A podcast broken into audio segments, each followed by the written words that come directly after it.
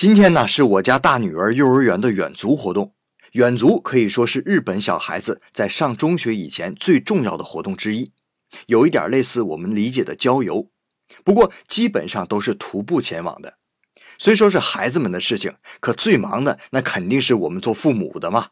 尤其是幼儿园的小朋友们，远足都是父母陪伴的。所以呢，我今天也向公司请假，侍奉我家大格格鞍前马后啊。战役啊，是从早晨就打响的。要求是九点半到达幼儿园，我们六点半起床，孩子妈开始准备一家人的便当。这是日本学校的文化，以家庭为单位的外出啊，一定要自己做便当的。买的外卖啊，那真是拿不出手。我们家的厨房魔术师在一个小时之内变出了两盒精致可爱的便当，而且啊，荤素有致，搭配得当，还把火腿肉切成了花朵模样，非常的可爱。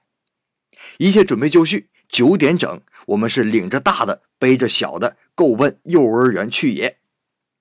到达幼儿园呢，已经是人声鼎沸了。今天远足的目的地是距离幼儿园三公里左右的橘子园。三岁以上的孩子们呢，要和父母徒步行走将近一个小时。女儿所在的班级呢，还是两岁班，由于孩子们都比较小啊，所以只象征性的徒步走了十分钟。就搭乘幼儿园的巴士，被直接送往目的地。今天远足的主要内容啊是摘橘子，每个家庭啊分一个方便袋，整个橘子园的橘子随便吃，然后装满一整袋子带回家。我的大女儿啊很兴奋，不只是因为今天能和爸爸妈妈一起出游，更开心的恐怕是能和幼儿园的好朋友一起在一个新鲜的环境里面玩耍。所以整个摘橘子的过程中啊，他始终和一个同班的小男孩在一起，玩到酣畅之处啊，他居然抱着那个小男孩亲了一口。哎呀，这让我这个当爹的是醋意大发呀！时间到了中午啊，基本上就是三一群两一伙的，在橘子林间铺上塑料布，席地而坐，吃起便当来了。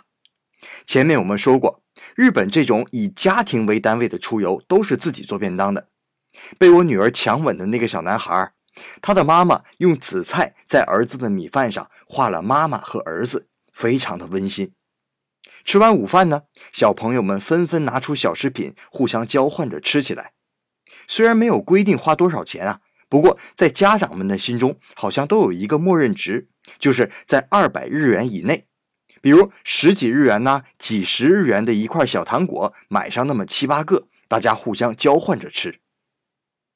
幼儿园的远足啊，基本上就是一上午，吃完午饭再走回幼儿园就可以解散了。我们虽然还是坐巴士，可是三岁以上的孩子就要走回来，这样来回就要走上六公里，再加上橘子园里面连打带闹的，这半天下来呀，怎么也有个十公里了。我记得我小的时候曾经有过一个中日小学生夏令营的新闻。好像正是那个新闻，让中国的社会第一次认识到了和我们这个邻国在教育上的差距。可我想说呀，这个差距其实在幼儿园就已经拉开了。我并不是说我们的孩子比人家的孩子就差多少，一点不差。我想说的是啊，家长们的态度，在这次远足中啊。我并没有看到孩子怎么累呀，家长怎么鼓励呀，最后孩子终于到达终点这种励志场景。孩子们呢是一直自己背着自己的书包，挎着水壶，而父母呢始终不紧不慢地陪着孩子，看着孩子们一会儿捡个松子儿啊，一会儿和好朋友闹一闹，累了就歇一歇，喝一口水。